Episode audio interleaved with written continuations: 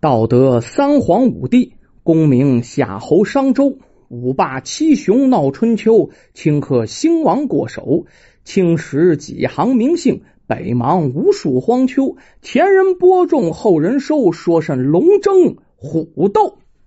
说这么几句定场诗啊，咱们啊书接上文，往前倒那么一小点啊，哎，给各位交代交代前情。上一回我们说这程咬金陪母亲到千佛崖啊礼佛。他坐不住，骑着马呢，到这周围去游玩。可是天变了，遇上大雨了。好不容易在下雨之前找一破道观，道观当中只有一个老道，还不错哈，有个地方避雨。晚上啊，跟老道吃了些素斋素饭，这就睡着了。后半夜起来起夜，发现呢，老道把屋子让给他了，老道自己呀睡在三清殿当中。程咬金一看这三清这塑像也太破败了，就发了个誓愿，说我以后如果能领千军万马啊，能做大将军的话哈，我一定给你重塑金身。这回去就睡着了啊。第二天醒来就来了一个黑衣人，说是特地来请程咬金帮忙啊。如果程咬金不去的话，哎，他们这儿是难逃一死啊！你赶快去帮帮我家主人吧。程咬金呢，就随他来到了一个巍峨的关隘前。这关隘叫鸿沟关。他就问身旁的这黑衣人：“你能与我多少兵马呀？”这黑衣人说：“呀，我主啊有五千兵卒，还有骑兵两千，弓弩炮手两千，重军护卫两千。”话音刚落呀，就看到身后关隘是大门洞开，有兵卒护卫鱼贯而出，一个个身披黑色盔甲，是兵强马壮，整齐排列在关隘前方。这面列了兵了，只看远处也传来号角之声，那面是一群穿着红衣的兵士也冲出来了，队伍也是相当整齐，是排开阵势。这一场厮杀即将来临呐！旁边这黑衣人抱拳拱手：“啊，将军，我主正在关隘之上观战，鸿沟城安危就寄托于将军一人身上，还请将军是鼎力相助。”程咬金回头一看呢，一个身穿黑色龙袍的男子正坐在关隘之上，冲着他挥手呢。随即一枚令箭从天而降，就落在了程咬金手中。看着手中的金字令箭牌，程咬金也不退让了，立即坐上了不远处的中军大帐，那开始排兵布阵，迎接对方的挑战。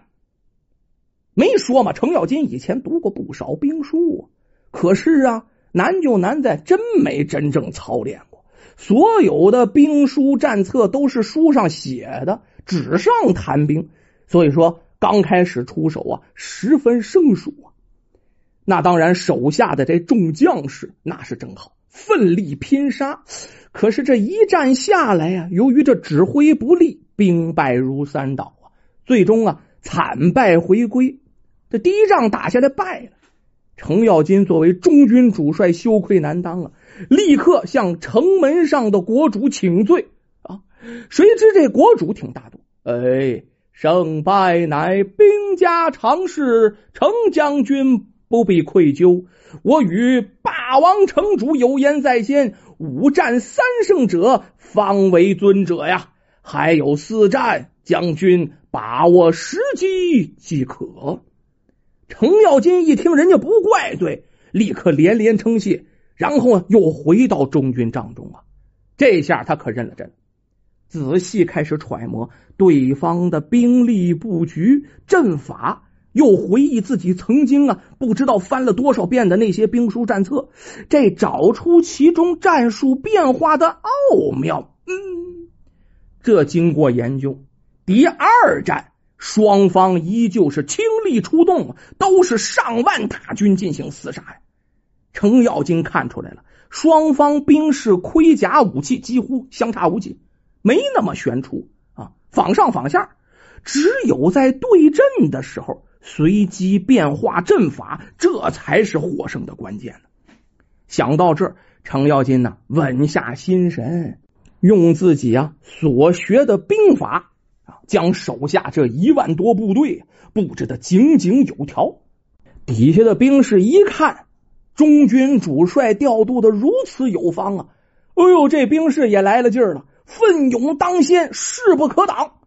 这一下，经过一番激烈的战斗，鸿沟将士竟然大获全胜，扳回一城啊！程咬金欣喜不已呀，那城上的国主也非常高兴，俩巴掌都拍不到一块了啊！命底下人呢赏赐了一桌丰盛的宴席，另外呢还出来美女歌舞相伴。可是程咬金心里有数。跟这国主说一胜一负，这不算赢啊！还有三战，我得全力以赴。国主您赐的这顿宴席，暂且记下了啊。等我真的全赢了啊，把这大战都赢了，五局三胜都赢了，我再来吃也不为迟晚呢。国主一听，暗中挑大拇哥称赞，真乃帅才也呀！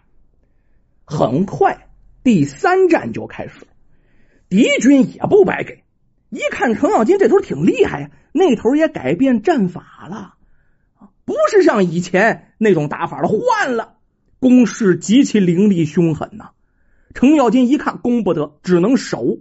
程咬金呢，由攻转守，变换阵型，以逸待劳，步步为营。刚开始打的不错，后来呀，双方僵持了一段时间，对方集中优势兵力，攻势太猛。最终这一战，程咬金还是败下阵来。程咬金这个时候感觉到指挥千军万马可不容易啊，方方面面都得考虑到啊啊！我一念之差，那底下就得死多少人呢？嗯，这回呀，他耷拉着脑袋回到中军帐中，仔细研究敌军阵法，绞尽脑汁想应对之策。第四战呢，程咬金用计了。什么计策呢？他先派少量兵士主动示弱，打了就往回跑啊！打两仗往回跑，打两仗往回跑，那意思我不敢碰你，碰了就跑，这吸引敌军冒进，然后啊自己设下重重的重兵埋伏，等这敌军攻势如虹的时候，哇，冲进来的时候，进了他的包围圈了，一声令下，伏兵四起。出其不意，攻其不备，把后路咔就给断了。这敌军一看回不去了，哎呦我天，一下就乱了。程咬金手下的兵士啊，这下跟下山的小老虎一样，全冲上去了，上阵厮杀。对方中军主将一看不好啊，这不包了饺子了吗？那头锣都要敲坏了，要鸣金收兵啊！就这这认头了，我就算输了呗啊！结果被包围的这些敌军呢，好不容易撕开了个口子，受了很大的损失，这才回到自己的阵中。程咬金这仗打的这叫一个漂亮啊，大获全胜，这四战就胜了。双方啊二比二，没说嘛，五局三胜，现在是打了个平手啊。最重要的一战，那就是第五战。这第五战。本来认为啊，双方都觉得那还不得旷日持久，打些日子去啊？那还指不定打多长时间呢。没想到程咬金没说吗？这个人呢，胆子特别大，他一反常态呀！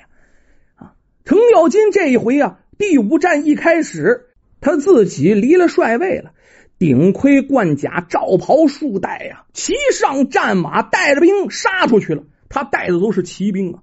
那飞一样的就出击了啊，直奔敌军中军保障而去。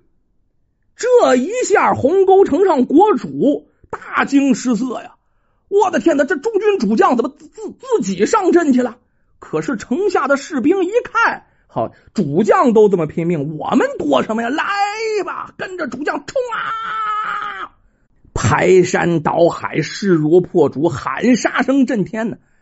跟着程咬金就进去了。咱们呢，再说程咬金呢，真是一员猛将啊，一马当先呢，直接挑落对方前阵将军啊。这前阵有将军挡他呀，可是咱没说嘛，你不了解程咬金这三斧子半，那真是对付不了他啊。前阵将军上来挺枪就刺，程咬金呢也不防也不挡，上劈脑袋。这前军主这怎怎么意思啊？同归于尽呐！我扎上你啊，你也劈了我了，那哪行去啊？我命金贵啊！啊，然后呢，横枪往上弹，结果程咬金呢，这招又是实的又是虚的啊！搬斧头、现斧钻、小鬼踢呀，好家伙，这快！这全军将军一看，我的个天哪！往后金刚铁板桥一躺，躺在马屁股上，刚要起来，我掏你的耳朵！大斧子横子就过来了。这一下我就刚起来，我又来了，太厉害了！往前一趴，就趴在马脖子上了。这掏耳朵躲过去了。刚一起来，大斧子一回，没说嘛，三斧子半嘛，捎带脚，人头砍下。前方这将军就这么死了啊！三斧子半啊！前阵大将被杀，这旁边士兵，我这这这这这什么招啊？这是太厉害了！程咬金也不理那些士兵啊啊！提马像一道闪电一样，带着骑兵冲入了中军。敌军将领就不知道程咬金胆子这么大，敢孤军深入，而且这么快，吓得都没脉了。边上这些护卫的士兵也乱作一团了。这功夫，鸿沟士兵一拥而上，将敌军的将军也斩落马下。这仗打的这个漂啊！从第五局开始到结束啊，十分钟都没有啊，战争结束了啊！双方国主那都是惊诧不已啊，嘴张多老大呀！可是不管是赢的那头还是输的这头，都挑大拇哥称赞呢，真乃是将帅之才呀，太勇猛了呀！那当然了，这头是鸿沟国主是大喜过望啊，把程咬金叫到跟前，立即敕封程咬金为骠骑大将军，总管天下兵马。那赏赐了无数的金银珠宝，命令画师给程咬金画像，昭告天下，那得让大家知道谁是骠骑大将军呀！程咬金跪倒谢恩呢，可是这膝盖刚落地儿，耳边就传来一阵悠扬的钟声，咚咚。程咬金顺着声音望过去，只见那个道人正在敲钟。一看程咬金醒过来了，就笑着跟程咬金说：“啊，客人。”昨夜睡得可好啊？哦，呃，我我这是刚才在做梦啊！程咬金呢，真有点懊恼，随即想起了自己率领上万兵卒作战的情景，各种排兵布阵尽在脑海之中，就好像真的经历了一样。你再看对面这道士，微微一笑，相聚既是有缘。客人到了我这里，小到没有可送的，就送你这盘棋，全当礼物了。